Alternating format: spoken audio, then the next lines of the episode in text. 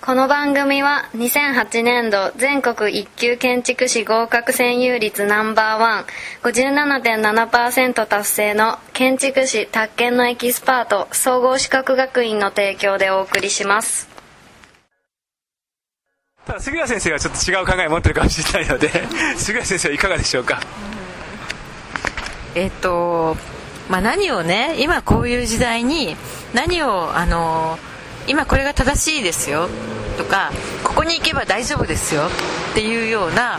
っきりしたあの正解とかねあのここに行けば大丈夫っていうことを指針を明確に示すっていうのが非常に難しい時代にこれは建築をやってるやってないじゃなくって多分小学校の先生も中学校の先生も高校の先生も大学の先生もみんなそう思ってるっていう時代かなって思います。正しいことをはっきり言えなくいいっていう時代にある。でそれで建築もその中にあるっていうふうに思ってるんですね。でそうなった時にじゃあどういう人を育てればいいのかなって思うと,、うんと、正解を教えるようなことはもう無理だからそうすると自分で泳ぎきれる人っていうのを育てないといけない。つまり自分の頭で考えてまあ、ちょっと乱暴な言い方だけど私は教えられないからあんたたち泳ぎなさいってことなんですけどもでもそれにはやっぱり基礎体力がないと泳ぎきれない。と思うんですね。そうするとやっぱりベーシックな基礎体力やはり自分で考えれる先生がこう言ったからこうやろうとかっていうようなことをつまり先人がやったことをそれ習うことは大事でな真似ることも大事。だけどそれが終わった段階でやっぱり次の段階陰性って多分その次の段階だと思うんですけどもその次の段階で自分の頭で考えれる人これが大事かなって思っていてだから私が教えるっていうよりはどうやって考えるといいのっていうことかな。それが考える方法とか考えるきっかけとか、うんと、自分で考えるってどういうことなのっていうことかな。それが伝えられれば私の役目はいいのかなっていうふうに、まあ、いつも思っています。だからこうやってやれば正解っていうのにはちょっともう導ける時代じゃないな。って思っていて、まあ、自分で考えなさいというしか今言えないんですけどもでもそういう何て言うかな体力を養ってほしい。ってすごくいつもそれは思ってます。はい。さすが。とんでもないですけど。はい。はい、はい、次の方。はい。えっとどうもひがきです。えっと僕はえっと一言で言えば建築をやってる旅人みたいな人間で今までいろいろ20カ国ぐらい行ってるんですけどもこうやっぱり建築を生で見ていろいろ感じるってことがすごい大切だと思っていて例えばこうフランスのコルビジュの建築とインドのコルビジュの建築はうまくまだ説明はできないんですけども絶対に違っていたりとかしていてそういうことをやっぱり旅を通じていろいろ感じてきたりしてそういうことをいろいろ旅をして思ってるとやはり南先生やら杉浦先生やら自分よりもっとこう旅を経験してる人たちに少しちょっと建築と旅についてお聞きしてみたいかなと思うのでお願いします。旅ね。まあ僕はそうだな。あの安藤忠雄さんの事務所に僕なんか まあオープンデスクに行ってた時にまあ、安藤さんもなんか旅をしろみたいなこと言ってたけどね。まあでも僕は前もちょっと言ったんですけどね。あの実は旅はあんまり好きじゃないんですよ僕は。あんまり好きじゃなくて。なんかでも結果的にねなんかすごいいろいろ行ってんですよ。なんかエジプトとかなんかイン,、まあ、インドも行ったしいろんなとこ結構実は行ってんですけど。どうなんでしょうかね。なんかまあ旅に行くっていうことはある意味その非日常を経験するっていうことでもあるし自分の目をねその、まあ、洗い流すっていう風な行為でもあるしなんかでも最近ね僕ねいろいろこ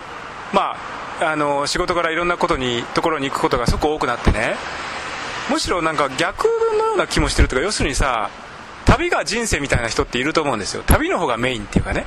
たまに旅に行くんじゃなくて常に旅をしてるっていうかなんかそういうふうに考えた方がいいのかなっていうふうな気もちょっとしてるんですよね。つまりなんかこう東京にいるとね、まあ、僕もともと東京出身じゃないので東京にいると東京にいること自体があのそのメタファーとしてはつまり比喩としてはね比喩としては東京にいること自体が旅みたいな感じもするんですよ。そこにいること自体が、まあ、ある種仮住まいっていうかね。なんとなくそういう風なニュアンスもあるのであの旅っていう要素がむしろ日常の中にあの細かく染み込んでるっていう風な感じの方が近いのかなって気もするんですよね。だからまあそれはなんかもうちょっと翻って大きく話を広げればその住居論とかねその居住の在り方都市における居住の在り方みたいな話にもなるんでしょうけどだからなんか自分が常に旅の途上にいるっていう風な認識を持つっていうことは何かささやかにちょっと意味があるのかなっていうふうに僕は思いますけどね、うん、まあ、それ先生いかがですか？旅について旅について。私はフラフラしてるのが大好きな人間であのあまりね落ち着かないでフラフラしてたいなっていうのが正直なところなんですけど、えっと、旅について言えばやっぱりやっぱり何て言うのかな自分が今いる日常からちょっと離れた時にその自分のいたところをこう客観的に見れることっていうのがやっぱりすごく面白くってえっと、一番最初にあのエジプトに行ったのが最初だったんですけどもその時のカルチャーショックみたいなのを、まあ、大学1年の時に行ったんですけどすごいこうショッキングだった。で帰ってくると私の場合しばらくその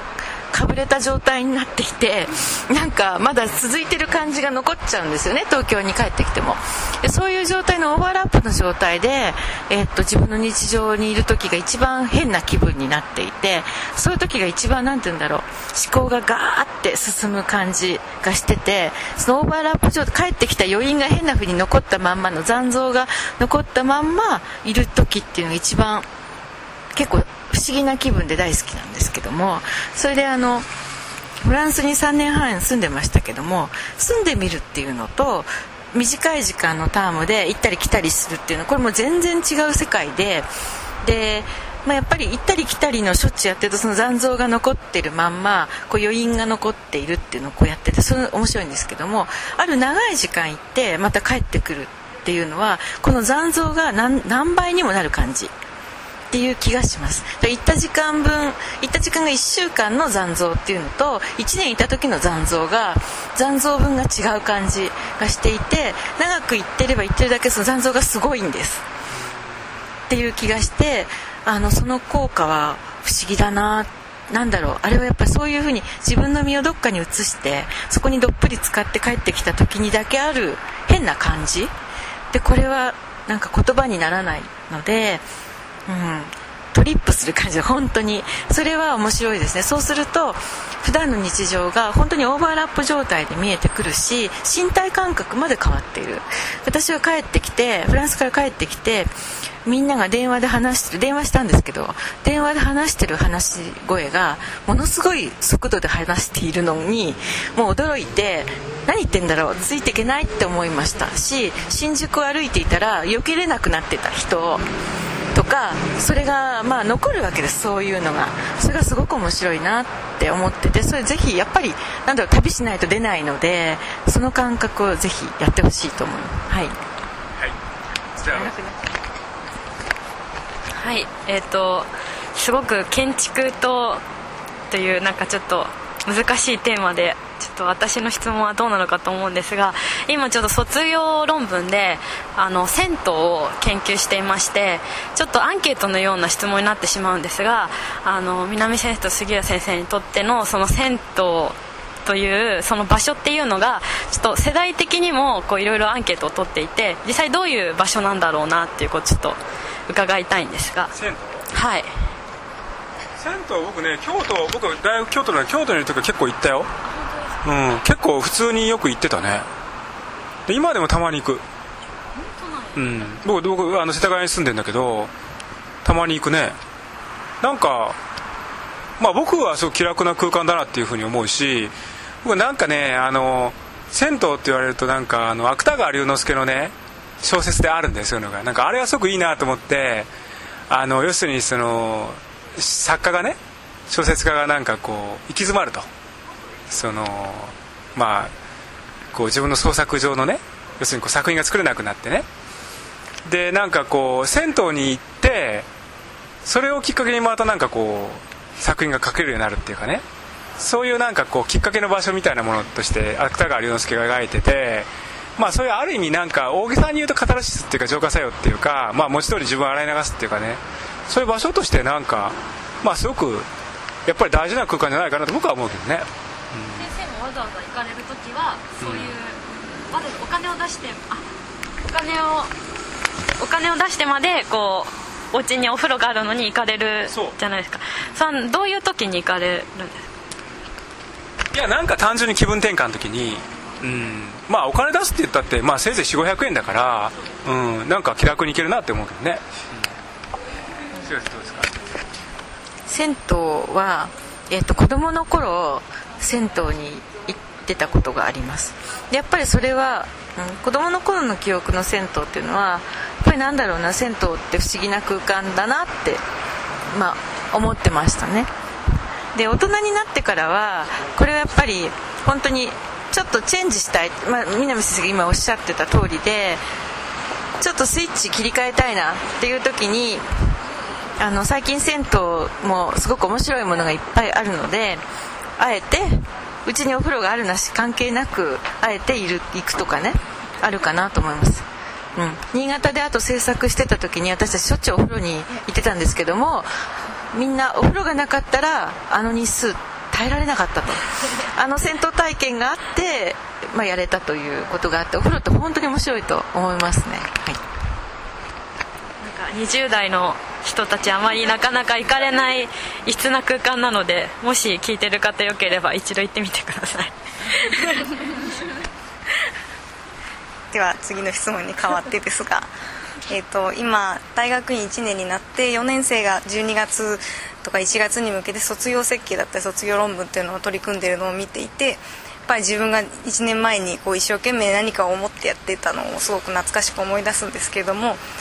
先生方がその学生の時にどんなことを考えてどんなものを作っていたのかなっていうのをちょっとお聞きしてみたいなと思うんですけどまああの建築っていうのはね二次元語みたいなもので、まあ、大学に入ってからみんな大体勉強するわけですよ。その中学高校から建築にすごい詳しいっていう人はそんなにはね、まあ、工業高校の人はね高校の時に少し練習するとは思うんだけどそうするとねあの大学1年2年3年に最初になんかこう話を聞いたり勉強したり影響を受けたっていうことがすごく影響するんだよね。だから僕らの場合はあの僕は京都大学にいたのであのルイス・カーンの建築の影響とかね、まあ、コルビジェの建築のそれの影響はすごく大きかったんだけど、えっと今森実さんが大学院の1年なんでしょ？僕は M1 の頃自分が何を考えて何をしてたかってすごく、まあ、かなり鮮明に覚えてるけどもあの大学院は結構ねまあシフトチェンジするわけですよ。学部から大学に入ると。でまあ あの一通りのことがある程度まあ分かるっていうか、まあ、分かるっていうふうな自覚もあるだろうしでまあその授業もね学部に比べたら少しまあ緩くなってねでまあプロジェクト単位で何かできるようになるっていうこともあるし、まあ、最近の大学は結構みんな忙しいと思うんだけどでと同時にあの自分と同じ年代の人が例えば働いてる人もいるわけじゃん。自分の友達がね。そうするといろいろと試行錯誤して迷うわけですよ。自分はこんなことやってていいのかなとか思うしあの一方で、まあ、将来自分が何やったらいいのかなっていうふうにも思うしね。で僕はあの大学院博士課程まで行ったからもうそれをなんか考えて試行錯誤の連続だったけどね。でやっぱりさっきの話にもあったけど杉浦先生の話もありましたけどね。自分で何かやらないといけないなっていうふうにすごく思ってたしそう思ったことは今でも生きてるなっていうふうに思いますね。だからなんかやっぱりなんかこうチャレンジングになんかやんないなっていけないなっていうふうに思って僕はね自分が独立するときにねあのまあ安藤忠雄さんの事務所にちょっとだけね学生の時にまあ行ってたからあの、まあ、手紙を書いたわけですよ。そしたら僕嬉しかったので安藤さんが手紙をね返事くれて要するにこうなんかこういろんなことにねチャレンジングになんかやっていかないといけないと。すごく単純なことを書いてるんだけど今思ってもそれはそうだなと僕思うよ、うん、要するにこうなんていうのかなその義務でやらないことをね自分が積極的に主体的に新しく何か挑戦するっていうふうなことをなんかやめちゃったら、まあ、それは本当に終わりだなっていうふうに常に思ってるけどね。自分の自戒を込めてね、うん。まあ、それは先生いかがですか？学生時代。学生時代私はもう紆余曲折していてストレートに建築に来た人間ではないので、まあ、あの長い時間かかってるんですよねいろいろ。であのまあ、院院には早稲田に行きましたけれども昭和を出てから3年間助手をしていてでやっと建築がやるのかなって思って早稲田大学院に行ったんですね。で入ってすごくあのみんなすごいなっていうふうにとても思っていてなんかとても引き目を感じてたことはありますとても。だけどその中で、まあ、3年私はだから年食って入ったっていう風な感じです社会人になってから入ったですね。一旦社会人をやってから経て助手っていうのを経てから大学院に入ったんであのなんだろう。1年目はだからわどうしようどうしようっていう気持ちでいたんですけども2年目になったら結構ふてぶてしかったかもしれないけどあのまあでもなんだろう。私は私だよねってどっかで吹っ切れた感じはすごいしました。それであのう